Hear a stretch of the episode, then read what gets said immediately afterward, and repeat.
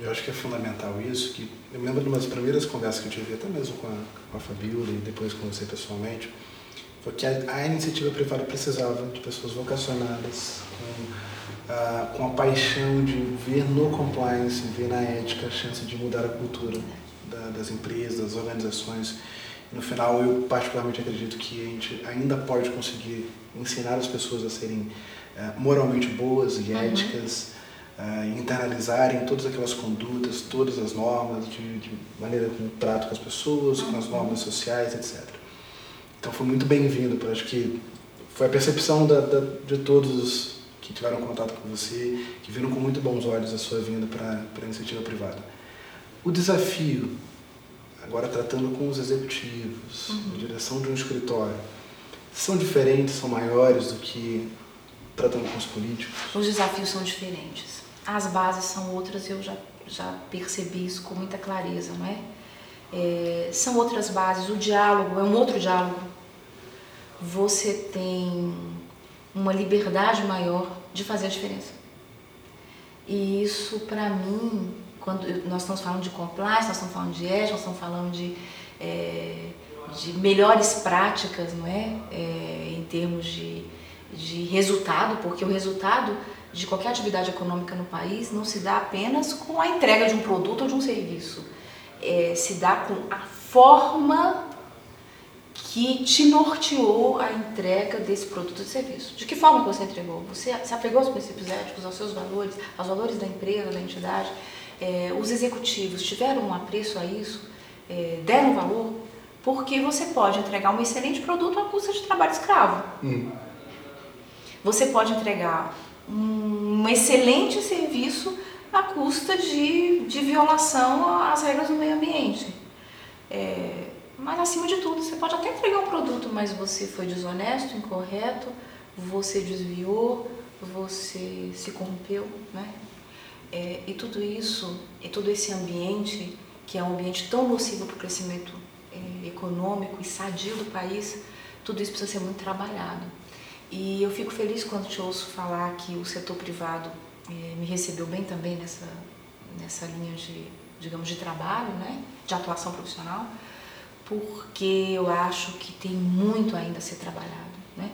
A experiência recente do nosso país, é, com atos de corrupção, inaceitáveis, né?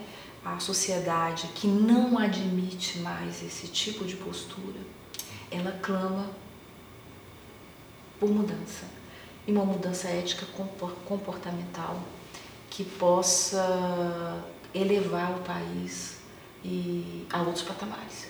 É, e quando a gente fala de elevar outros patamares éticos, a gente está falando que tem tudo a ver com confiança. É, se você é uma pessoa eticamente correta, eu confio em você, porque você vai ser coerente com seus valores. Uhum. Se aquela empresa é uma empresa eticamente correta, eu confio que o produto, que o serviço que ela está entregando é um produto, um serviço é, que se pautou pelos valores éticos. Porque eu sei que ela é coerente com esses valores.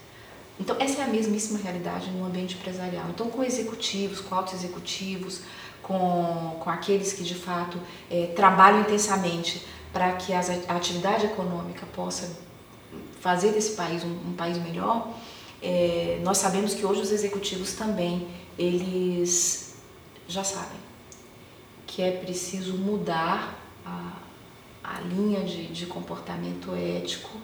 É, se ele já tem uma excelente linha, é preciso aprimorar. E se ele não tem ainda um olhar para isso, ele passa a ter, porque isso tem a ver com confiança. E a confiança é determinante para que ele consiga manter-se vivo e bem no desenvolvimento da sua atividade econômica, mas também que ele possa expandir negócios é, no país.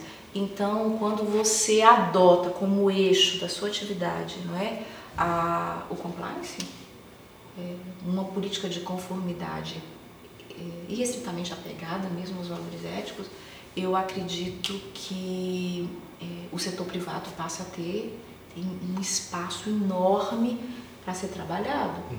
E para isso a gente precisa realmente de profissionais que voltem a olhar. Mas o, o Brasil tem é, pessoas muito bem preparadas que se dedicam realmente a essa área, é, pessoas que se dedicam com estão ali colocados como compliance officer, né, que acaba é, tendo essa missão de abraçar a função compliance dentro da, da, de uma determinada corporação. Talvez hoje hum, alguma resistência, porque alguns ainda questionam o custo. É, que é elevado. Que é elevado, né? Para se manter uma função de compliance dentro de uma entidade, mas o custo ele é infinitamente menor que os benefícios é, que a, o investimento em compliance office realmente acaba trazendo concretamente para dentro de uma, de uma corporação, dentro de uma empresa. E, e quem realmente, as empresas hoje que conseguem ter isso muito bem calibrado, elas já estão saindo na frente. Uhum. E o ambiente empresarial já sentiu isso. E daí a importância de se, eu, eu, eu costumo falar, não é investir em compliance, é investir em confiança. Quando você investe em compliance, você investe em confiança. E a confiança, ela é determinante para que a atividade econômica se mantenha sustentável. É, e o, o compliance, ele é o, quem impulsiona a segurança jurídica, porque você tem um viés preventivo no compliance, né? Uhum. Se você tem ali tudo muito bem, um compliance bem equacionado, um programa muito bem elaborado, você tem capacidade de prevenir a ocorrência de desvios, né? É, de posturas é, que não estejam conforme né, as regras, mas você vai além. Você tem uma capacidade muito tranquila de fazer remediação, correção, caso eventualmente a conduta se desvie, com uma resposta rápida que não toque indevidamente a, a imagem, a reputação das empresas. Não é? Então, as empresas precisam ficar marcadas porque elas têm um programa rígido, têm um programa firme, capaz de zelar por, pela imagem pela, e pela reputação empresa. Na direção, uma última pergunta para a gente finalizar. Quem conduziu uma, um grande escritório público com mais de 12 mil funcionários, etc., conduz um escritório privado com muito mais facilidade ou o desafio é diferente também? O desafio é diferente. É, é interessante isso, né? Porque não tanto na atividade fim, porque assim, a gestão de processos eu acho que é, é muito semelhante. Né? É, você conhecer como funciona o sistema, é, conhecer como as teses são colocadas, isso, é, isso se mantém no contencioso, seja no contencioso, seja no consultivo, quando você elabora um parecer, né? e vem muita demanda também é, no ambiente da advocacia privada por pareceres, né?